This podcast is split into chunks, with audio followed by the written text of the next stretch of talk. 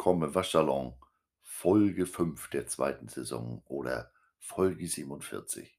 Ich bin wieder da.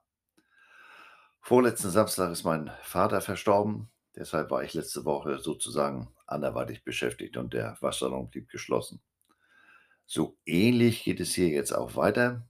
Bis zur Beisetzung am 19. Februar werden wir so wenig wie möglich unter Leute gehen. Nicht, dass man sich da jetzt noch unverhofft irgendwas einfängt der Geburtstag meiner Frau am Super Bowl Sonntag. Comic Convention hier in Hamburg, Super Bowl Watch Party im kleinen Kreis. All den ganzen Kram kann man nachholen. Beisetzung eher nicht. Ne? Und als Nebeneffekt kann ich euch dann wie geplant mit der ollen Superschüssel hier im Waschsalon äh, unterhalten. Hoffe ich jedenfalls. Und mich dabei gleichzeitig ein bisschen ablenken. Und aufgelegt wird diese Woche auch wieder. Mit Musik wäscht es sich einfach besser. Nun werden das diese Woche aber keine ähm, Folgen im gewohnten Umfang. Jedenfalls nicht geplant. Heute habe ich den Eindruck, bin ich auch schon wieder länger dabei als gedacht. Denn, das muss ich ehrlich gestehen, das würde ich nicht auf die Kette kriegen. Ähm, ihr wisst ja, was ich sonst hier so an Stunden vorbereite und auch wenn Schlaf überbewertet ist, ne, äh, es ist ja wie es ist. Ich bin ja nicht mehr der Jüngste, ne? Aber das und das, rund um das olle Superspektakel, werde ich hier mal in die Waschtrommel werfen. Und ähm, wie eigentlich immer mir dabei aber nicht um aktuelle Begegnungen mit XNOs, Stärken und Schwächen der einzelnen Spieler und Mannschaften und was weiß ich nicht was.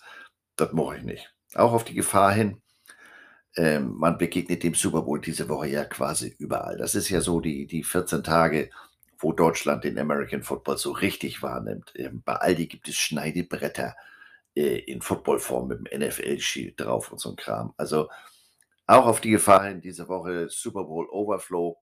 Ich gebe mal meine zwei Cent mit da rein. So ganz ignorieren kann man als äh, Footballer, hätte ich fast gesagt, als Football-Podcast das Thema natürlich nicht.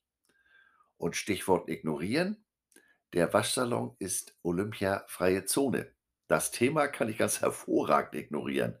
Winterspiele in der schneefreien Region. Das kann auch nur diesen weltfremden Funktionären einfallen. Was kommt dann als nächstes? Fußball-WM zu Weihnachten in der Wüste? Wenn ich den Namen Bach nur höre, kriege ich Puls. So, äh, ja, äh, vielen Dank an Cookie Roll. Hier ist gerade technische Probleme. Ich nehme den Teil jetzt hier nochmal auf. Ne? Ähm, getreu meinem alten Physiklehrer, Professor Bömmel, heißt es heute also, was ist ein Dampfmaschine? Da stellen wir uns hier ganz dumm. Aber keine Angst, es geht hier nicht um Pfeiffer mit 3F, es geht latönig um den Super Bowl. Und wie fängt das eigentlich alles an? Der Legende nach stammt der Name Super Bowl von Lamar Hunt. Lamar Hunt war Initiator und einer der Gründer der American Football League, der AFL, Eigentümer der Kansas City Chiefs und Namensgeber der AFC Championship Trophäe. Deswegen waren die Chiefs da neulich auch so besonders begeistert, dass sie äh, das AFC Championship Spiel verloren haben. Zu Hause, Lamar Hunt Trophy. Weniger geht nicht, ne? Naja. Inspiriert wurde Hunt äh, der Legende nach von seinen Kindern, je nach Quelle mal von seinem Sohn, mal von seiner Tochter äh, und deren Super Bowl äh, Spielzeug. Das ist so was wie ein, ich sag mal, früher Squashball gewesen. Dass zahlreiche Zeitungen den Begriff Super Bowl bereits Jahre vor dem offiziellen Sprachgebrauch nutzen, wird im Sinne dieser doch schöner klingenden Ursprungsstory gerne vergessen, denn gute Geschichten sind ja immer beliebt. Fakten dagegen nicht immer. Und das ist ja leider nicht erst so, seit Agent Orange ins Weiße Haus einzog, wobei dessen Geschichten ja so gut wie nie äh, gar nicht mal so gut waren. Ne? Also, aber ich schweife ab. Weiter geht's. Die Anfänge des Spiels selber haben wir der eben schon genannten 1960 gegründeten American Football League AFL zu verdanken. Eine Gruppe von Geschäftsleuten wollte selbst Eigentümer eines Pro Football Franchise werden. Dem gegenüber stand die NFL, die hatte das damals noch nicht so mit Expansion. Also gründeten die Geschäftsleute ihre eigene Liga. Das ist ja ein Trend, der sich bis heute wiederholt oder auch fortsetzt. Also die XFL versucht es nächstes Jahr bereits das dritte Mal. Wobei das zweite Mal war ja verhältnismäßig erfolgreich, äh, insbesondere in St. Louis. Da kam dann bloß die olle Pandemie dazwischen. Und äh, am 16. April diesen Jahres kehrt die USFL zurück. Da werde ich euch äh, so gut es geht auf dem Laufenden halten, wann, wie, wo, ob oder auch gar nicht man das bei uns ähm, verfolgen kann, also in bewegten Bildern. Nach einigen Jahren des Wettbewerbs zwischen AFL und NFL handelten NFL-Commissioner Pete Rozelle und Lamar Hunt 1966 eine Fusion der beiden Ligen aus. Beginn sollte das Jahr 1970 sein, aber die Zwischenzeit wollten sie jetzt nicht untätig verstreichen lassen und so einigte man sich darauf, dass die Champions der AFL und NFL am Ende der Saison gegeneinander spielten, um so einen gemeinsamen Pro Football Champion zu finden.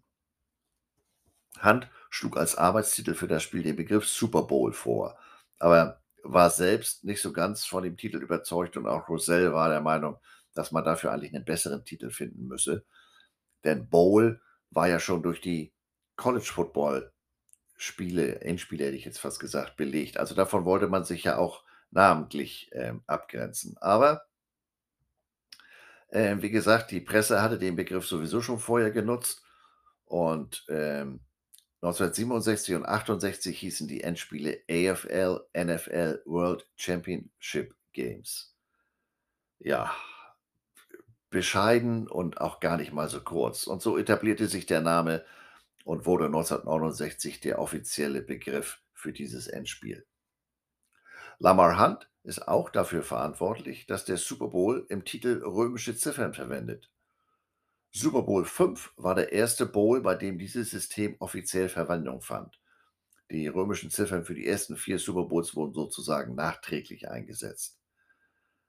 Lateinische Ziffern, also Latein oder auch nur die Asterix-Hefte sind in den USA ja nun nicht unbedingt weit verbreitet.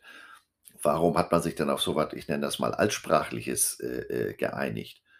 Man wollte ganz einfach Verwirrung vermeiden, denn das äh, NFL Championship Game oder kurz Super Bowl wird immer im Jahr nach der aktuellen Saison gespielt. Also das Endspiel der Saison 2021 findet im Februar 2022 statt, hat aber mit der Saison 2022 gar nichts zu tun.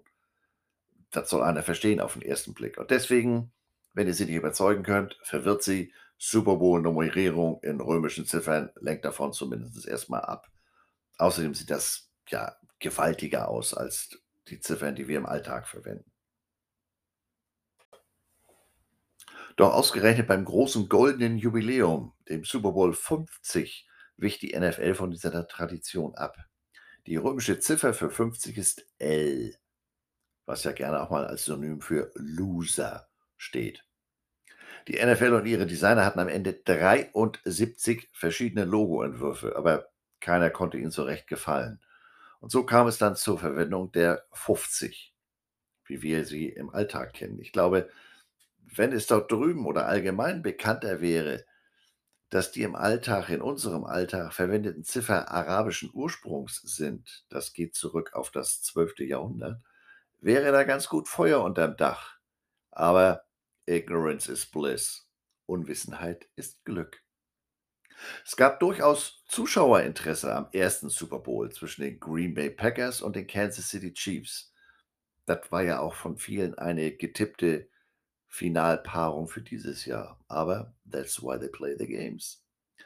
Aber das Interesse damals war noch Lichtjahre entfernt von dem, ich hasse das Wort aus Gründen, Hype, den wir heute rund um das Spiel erleben. Die Begegnung, Eintrittspreis 12 Dollar, im Los Angeles Coliseum war nicht mal ausverkauft. Das lag aber ehrlich gesagt auch daran, dass die Fans damals es noch nicht gewohnt waren, an neutrale Austragungsorte zu reisen, so wie das heute ist. Deswegen legt man das natürlich auch an interessante Orte.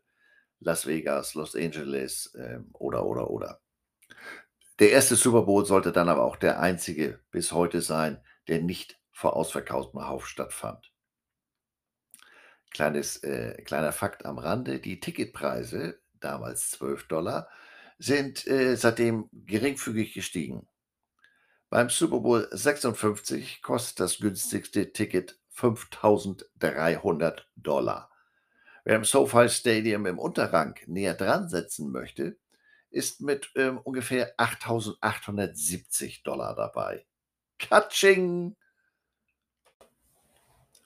Aber immerhin konnte die Begegnung damals so viele Zuschauer wie bis dahin keine Sportübertragung vorher vor den Fernseher locken. Damals wurde das Spiel bei CBS und NBC noch auf zwei Sendern parallel übertragen und die überlieferte Zuschauerzahl variiert zwischen 51 und 75 Millionen, je nach Quelle. Auch ein Zeichen dafür, dass der Super Bowl damals noch nicht den heutigen Stellenwert hatte. Heute wird da ja auf, was weiß ich, wie viele Stelle hinterm Komma äh, alle möglichen Statistiken erfasst. Ähm, auch das deutliche Ergebnis, die Packers gewannen 35-10 und äh, damit wurde das allgemein geltende ja, Vorteil ist jetzt vielleicht das falsche Wort, aber der Gedanke, ja, die NFL ist der EFL sowieso überlegen, das wurde dadurch nur bestätigt. Aber die Leute haben trotzdem eingeschaltet, das ist ja heute noch so, ob da Schnippendip State gegen Hyrop Huff spielt, egal, Hauptsache Football. So richtiges Interesse bekam das Spiel durch Super Bowl 3. Die Baltimore Colts der NFL galten nach einer 13 1 Saison als deutlicher Favorit. Das interessierte den Quarterback der AFL New York Jets aber relativ wenig. Der gab am Pool in Badehose sitzend ein Interview und garantierte den Sieg seiner Jets. Der Quarterback war Joe Namath, nicht ohne Grund Broadway Joe Namath genannt. Als die Jets dann tatsächlich 16 zu 7 gewannen, war die Sensation perfekt und die AFL wurde ernst genommen. Nach der Fusion 1970 teilte sich die NFL in die American Conference (AFC) und National Football Conference (NFC), deren Sieger fortan im Super Bowl aufeinandertrafen. Dabei baute man ganz geschickt an der Glorifizierung der Partie, indem man zwischen den Conference Championships und dem Super Bowl zwei Wochen verstreichen ließ. So hatte man reichlich Zeit, da ordentlich, wieder dieses Wort, Hype aufzubauen und so auch das Medieninteresse stark zu steigern. Und was soll ich sagen? Der Plan ging auf. So gut, dass bereits 1974, also im Jahr 4 des äh, Super Bowl, der in den ganzen USA bekannte Pfarrer Norman Vincent Peale sich zu der Erklärung hinreißen ließ, dass Jesus, wenn er noch leben würde, den Super Bowl besuchen würde. Ja, nee, ist klar, die Kirche, äh, ich erspare euch jetzt jeglichen Rant dahingehend. In den 70ern dominierten drei Teams die NFL, die Pittsburgh Steelers, Miami Dolphins und Dallas Cowboys. Zusammen gewannen sie in zehn Jahren acht Super Bowls. In den 80ern und 90ern gewannen aber Franchises aus der NFC 16 der 20 Super Bowls. Die San Francisco 49ers, Chicago Bears, Washington Redskins und New York Giants waren die dominanten Teams dieser Jahre. Diese Dominanz der NFC sorgte für Unruhe in der NFL-Zentrale. Das könnte doch für sinkendes Zuschauerinteresse an den heimischen TV-Geräten sorgen. Also, da musste ein Plan her. Was kann man neben dem sportlichen Main-Event zusätzlich tun, um Interesse zu generieren? Da kam 1984 ein neu gegründetes Unternehmen gerade recht. Der durch die Filme Alien und Blade Runner bekannt gewordene Regisseur Ridley Scott drehte einen Werbespot, in dem die Firma Apple ihren neuen Macintosh-Computer vorstellte. Der Spot basiert auf George Orwells 1984 und zeigt eine Frau, die einen Vorschlaghammer in einen riesigen Bildschirm wirft, auf dem Big Brothers Propaganda läuft. Ich kann mir gut den Aufschrei vorstellen, wenn es die ganzen Querdenker von heute damals schon gegeben hätte. Rücksichtsvoll wie wir Deutschen sind, wären wir deshalb heute wahrscheinlich noch mit dem Abacus unterwegs, während in Frankreich das iPhone 23 erscheinen würde. Aber es kam ja anders. Der Spot wurde während des Super Bowl 18 gezeigt und läutete eine Zeitenwende ein. Diese Zeitenwende war so grundlegend, dass ich dem Thema morgen im Waschsalon eine eigene Folge widme. Persönliches Detail am Rande. Ähm, Ridley Scott Black Rain von 1989 mit Michael Douglas und Andy Garcia ist mal Redaktionsempfehlung. Einer meiner All-Time-Favorite Filme. Die kann ich immer wieder sehen. Der Film handelt von zwei New, York, New Yorker Polizisten, die ein hochrangiges Mitglied der Yakuza, also der japanischen Mafia, festnehmen und nach Japan überführen. Dort entkommt er ihnen aber und die beiden werden auf der Suche nach ihm immer tiefer in die japanische Unterwelt gezogen. Lohnt sich. Während die Zuschauerzahl der World Series im Baseball oder in den NBA Finals sehr stark abhängig von den teilnehmenden Teams oder auch Spielern sind, sind die Einschaltquoten beim Super Bowl davon nahezu unberührt. Dank des Draft-Modus für Nachwuchsspieler und vor allem dem Umsatzbeteiligungsmodell der NFL ist es Teams aus kleineren Märkten auch möglich, wettbewerbsfähig zu bleiben und so sogar landesweit populär zu werden.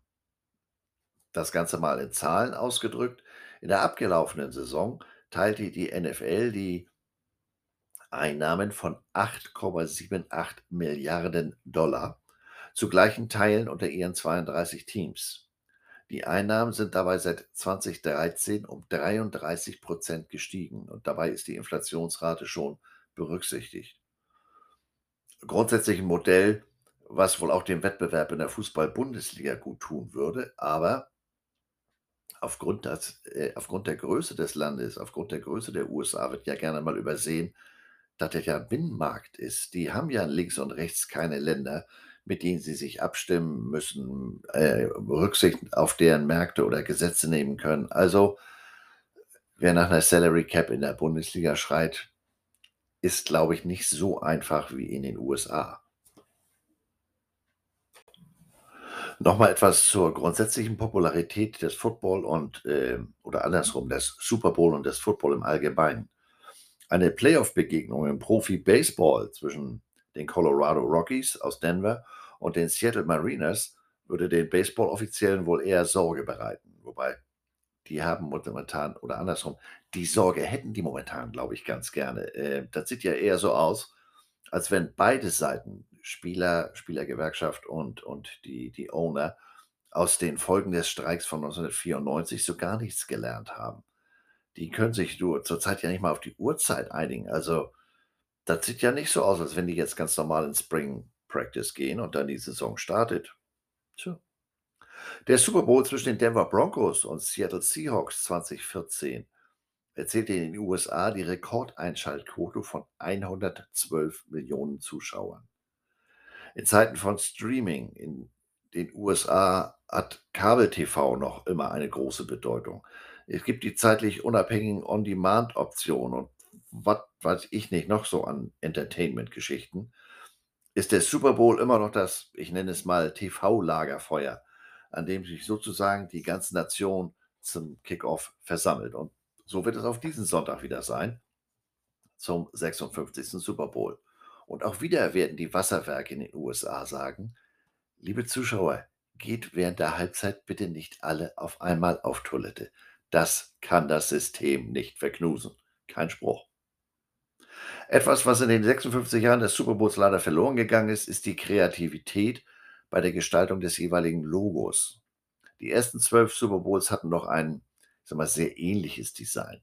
Aber die Super Bowls 13 bis 44 wurden dann jeweils ganz individuell und mit Bezug auf den Austragungsort etc. Äh, gestaltet. Damit war jeder Super Bowl sozusagen eine eigenständige Marke. Aber dann stellte die, Lo äh, die, die Liga, die Liga das Logo, die Logo das Liga. Äh, la la la, die Liga, die NFL, geht doch. Die NFL das Logo für Super Bowl 45 vor und erklärte gleichzeitig, dass man sich dazu mit der Designfirma Landor zusammengetan hätte.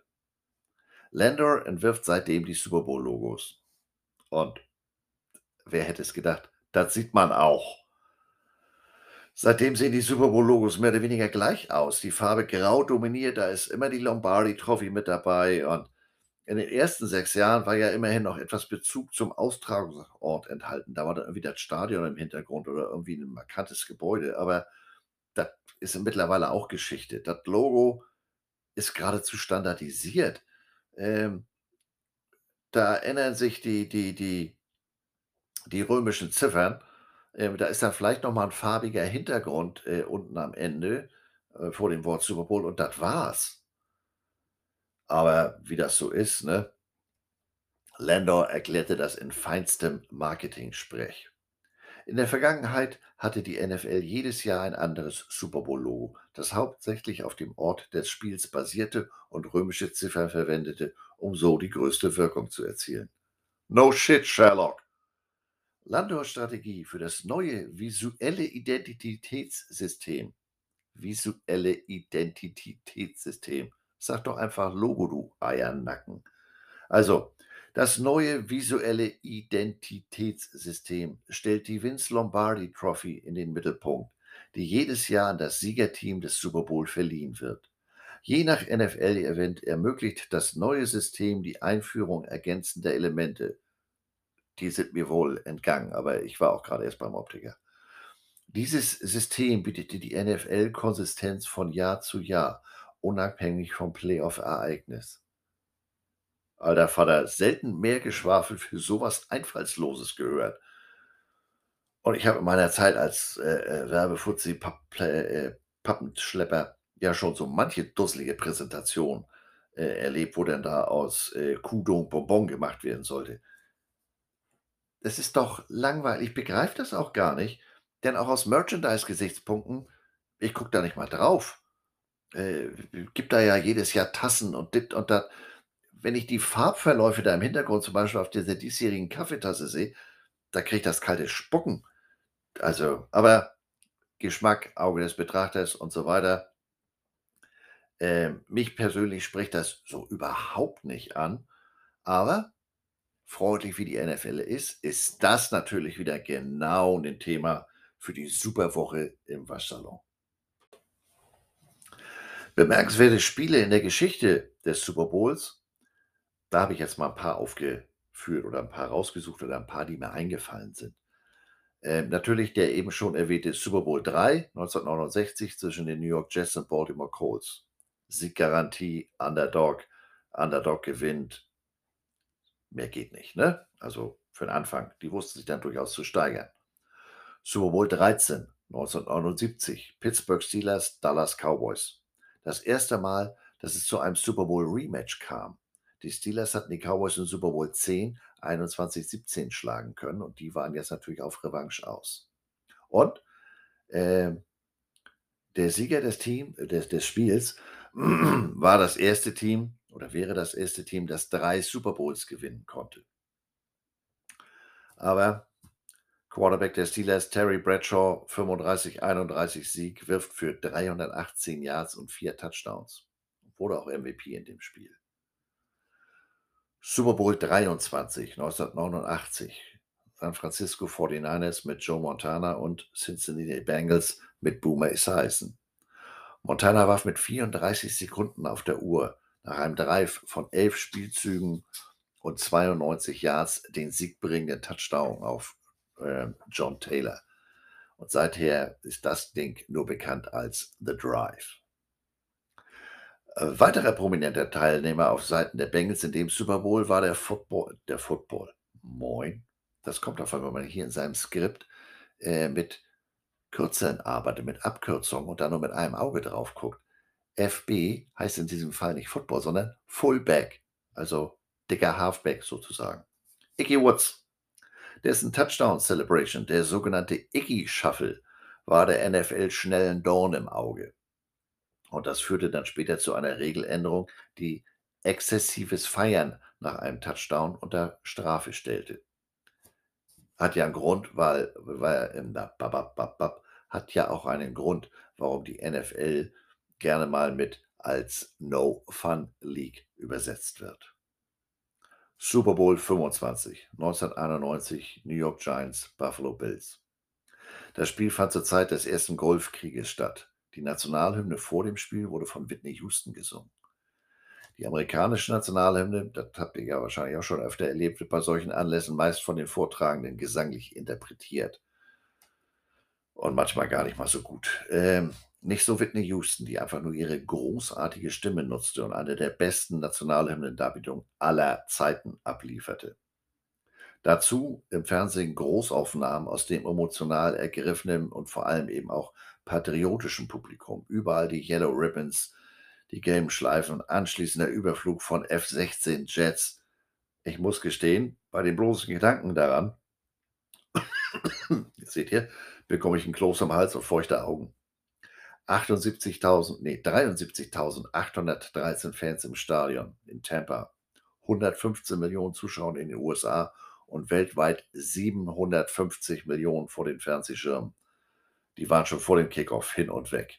Und die die Darbietung von Whitney wurde dann sogar als Single herausgegeben. Da war ja noch nix mit Spotify oder Apple Music oder wie sie alle heißen. Und die Single wurde nach den Anschlägen vom 11. September noch mal neu aufgelegt. Alle Erlöse gingen übrigens also alle Erlöse aus dem Verkauf, gingen übrigens an Whitney's Houston Stiftung für Kinder. Die die Darbietung, äh, das sucht euch mal auf YouTube raus. Das ist meiner Meinung nach mal, äh, etwas, was man mal gesehen haben sollte. Auch wenn man jetzt nicht so 'n Kommisskopf ist wie ich. Das Spiel selbst Detail am Rande, enttäuscht aber auch nicht. Der Running Back der Bills, Thurman Thomas, er lief 135 Yards und einen Touchdown. Aber die Bills verloren dramatischerweise durch ein verpasstes Field Goal durch Scott Norwood 19:20. Die Giants konnten damit ihren 2. Super Bowl in 5 Jahren gewinnen. Für die Bills sollte es der erste von 4 Super Bowl-Auftritten in Folge sein. Aber leider verloren sie alle 4. Super Bowl 34 im Jahr 2000. Begegnung zwischen den St. Louis Rams und Tennessee Titans. Der Rams Quarterback hieß Kurt Warner und war der unerwartete Held des Spiels. Warner hatte zuvor in der Arena League und der NFL Europe bei Amsterdam gespielt, zwischenzeitlich schon im Supermarkt Tüten gepackt und kam nur durch die Verletzung des Starting Quarterback Trent Green im Laufe der Saison zum Zuge. Die damals sogenannte Greatest Show on Turf bot außerdem die Wide Receiver Torrey Holt, Isaac Bruce und Az-Zahir Hakim und nebenbei auch noch den Running Back Marshall Faulk. Warner war für 414 Touchdowns Blödsinn. 414 Touchdowns, das wär's ja noch. Das schaffe ich ja nicht mehr aufm Madden, wenn der Gegner aufm Platz ist nicht aufm Platz ist. 414 Yards natürlich, 2 Touchdowns und, wer hätte es gedacht, wurde MVP in einem der umkämpftesten Super Bowls überhaupt. Mike Jones' Tackle von Kevin Dyson mit auslaufender Uhr an der Ein-Yard-Linie, seitdem her äh, seitdem nur bekannt als The Tackle, ist eines der Top-Plays in der Super Bowl-Geschichte. Das Ding habe ich im Krankenhaus gesehen, aber meine Super Bowls sozusagen, das ist auch noch mal 'ne Folge in dieser Woche. Super Bowl 42, 2008 zwischen den New York Giants und New England Patriots. Die Patriots kamen mit 16 Siegen ungeschlagen aus der regulären Saison. Die Zeichen standen gut für eine Perfect Season. Die alten Herren der Miami Dolphins waren schon ganz unruhig.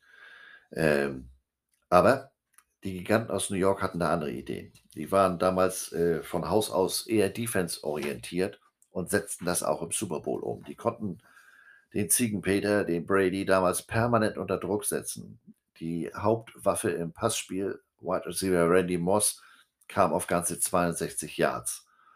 Und dann war da natürlich auch noch die bucklige Brotspinne Eli Manning, der sich geradezu unerklärlich aus dem Pass Rush der Patriots befreien konnte. Anschließend einen Pass werfen und David Tyree sozusagen mit dem Helm den Pass fing. Die Szene kennt ihr alle. 4 Züge 4 Spielzüge später, äh, fand, äh, Manning Plaxico Burress zum Sieg. Die völlig unerwartete Niederlage, der spektakuläre Catch von Tyree.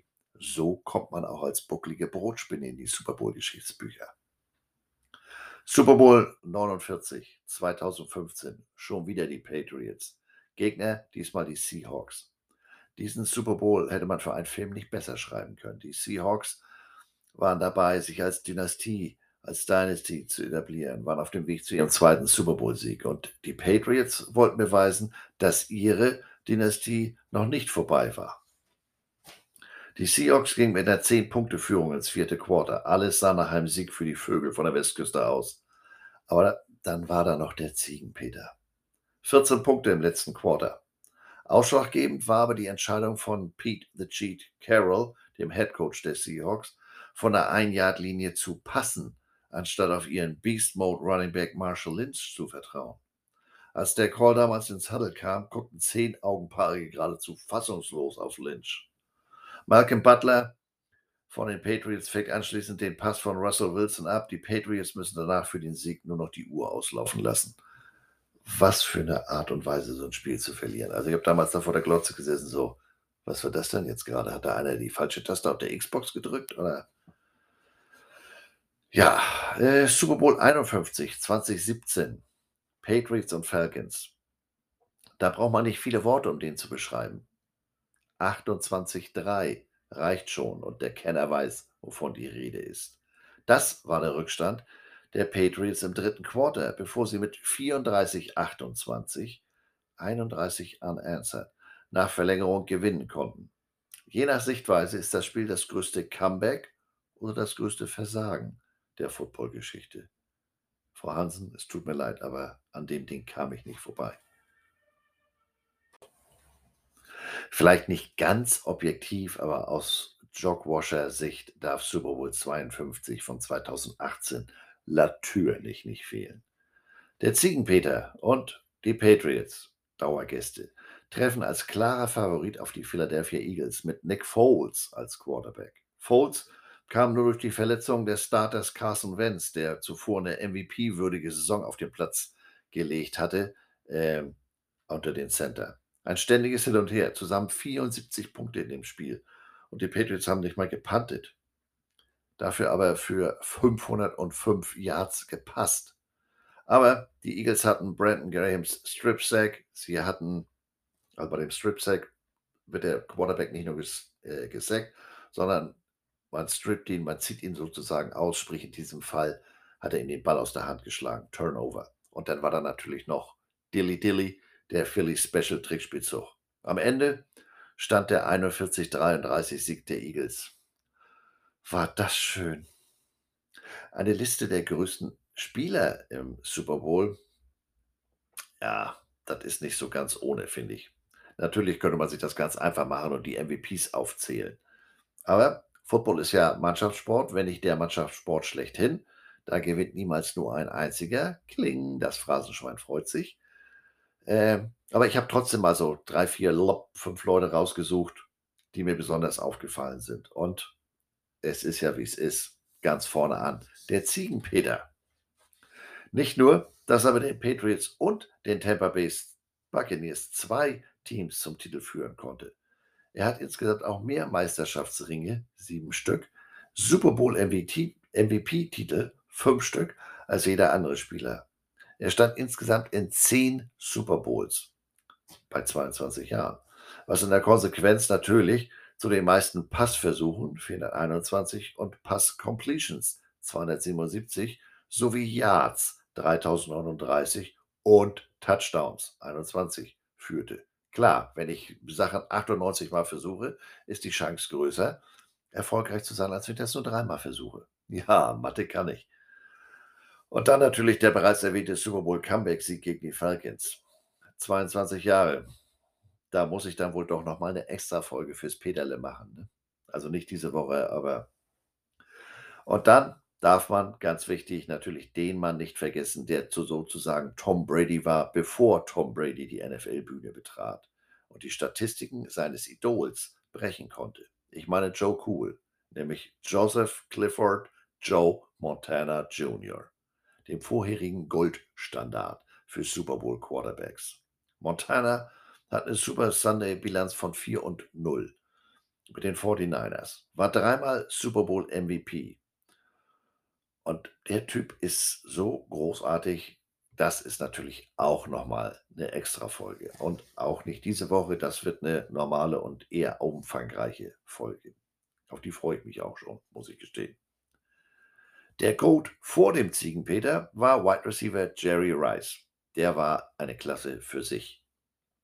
Super Bowl Career-Rekorde für Passfänge mit 33, Receiving Yards 85 und Touchdowns mit 8. Keiner außer Rob Gronkowski mit 5 hat mehr als drei Touchdown-Fänge. Sein Rekord für Receiving Yards, 215, in einem Spiel machten ihn zum MVP im Super Bowl 23. Für den einen oder anderen vielleicht überraschend, gehört für mich auch Quarterback Terry Bradshaw in diese Liste der Super Bowl-Größten. Letztlich war er es und nicht nur der Steel Curtain, die, die Defense der Steelers, die ihnen die Siege im Super Bowl 13 und 14 bescherten. Er wurde in beiden Spielen zum MVP gewählt. Er war der erste Quarterback mit 4 Lombardi Trophies. Mit seinen 9 Touchdowns sind nur Brady und Montana besser. Und man darf nicht vergessen, unter welchen Bedingungen damals gespielt wurde. In Super Bowl 10 warf er den siegbringenden Touchdown, während er zeitgleich mit einem Helmtreffer am Kinn wortwörtlich K.O. geschlagen wurde. Der Ziegenpeter dagegen flippt schon aus, wenn man sich nach einem bösen Blick durch Aaron Donald selbst auf die Unterlippe beißt.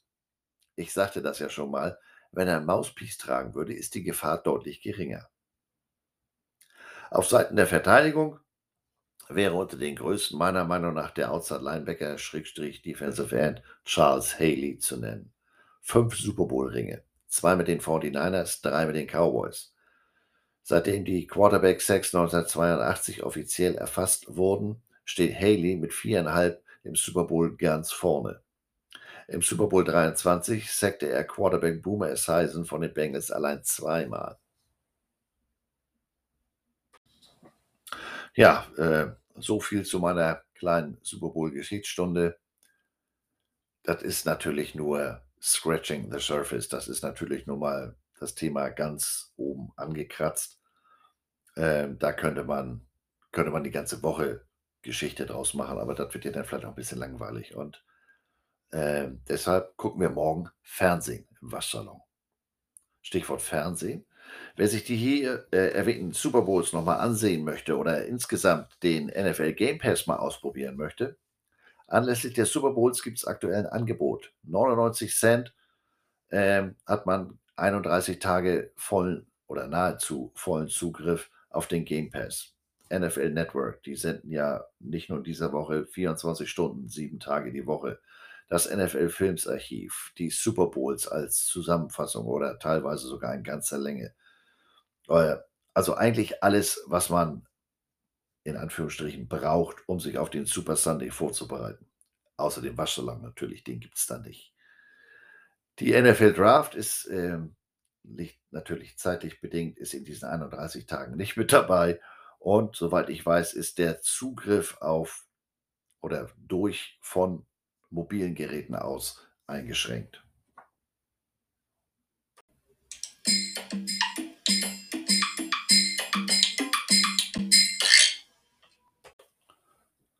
So ganz ohne aktuell und Zweck äh, lasse ich euch natürlich nicht aus der Tür. Nach dem Zwischenstopp als Washington Football Team sind aus den Redskins jetzt die Washington Commanders geworden. Ich hatte das ja schon mal angesprochen. Die Namensvorschläge fand ich jetzt alle nicht so überzeugend, aber das ist ja auch immer einfach, wenn ich hier nur sitze und meckern muss und mir nicht selber was ausdenken. Das neue Logo, dieses W, das haut mich jetzt aber auch nicht so vom Hocker. Aber immerhin besser, als wenn man als Kürzel WC genutzt, äh, gewählt hätte. Das hätte dem Merchandise-Verkauf äh, möglicherweise nicht so geholfen. Aber hätte vielleicht auch zu einem neuen Namen für das FedEx Field gefühlt. Porta Potty Field, Dixie Klo Stadion. So gesehen ist Commanders dann doch das kleinere Übel. So, das war es nur wirklich. Gleich noch ein Musiktitel als Rausschmeißer. Morgen geht es weiter in der Super Bowl Woche im Waschsalon. Bis dahin, moin moin.